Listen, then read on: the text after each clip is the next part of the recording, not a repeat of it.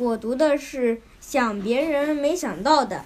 推荐理由是我读完这篇故事后，发现如果想到别人想到的的，就是一件非常不重要的一件事情；如果想到了一件别人没有想到的，这就是一件非常宝贵重要的事情。从前有位画家收了三位徒弟，一天，画家把三个徒弟召集一起，要考考他们。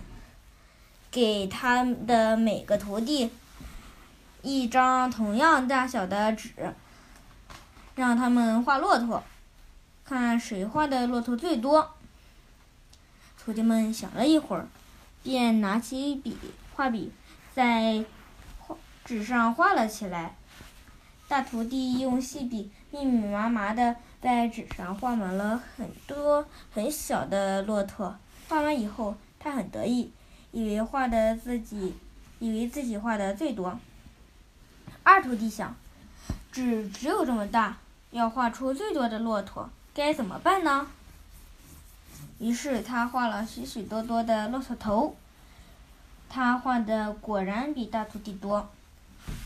画师看了他俩的画，没有露出满意的神情。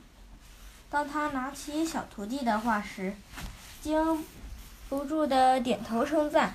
原来，小徒弟只画了几条弯弯曲曲的线，表示连绵不断的山峰。一只骆驼从山中走出来，另一只小骆驼只露出半个个脑袋和半截脖子。看到画师称赞小徒弟的画，大徒弟和二徒弟感到很奇怪。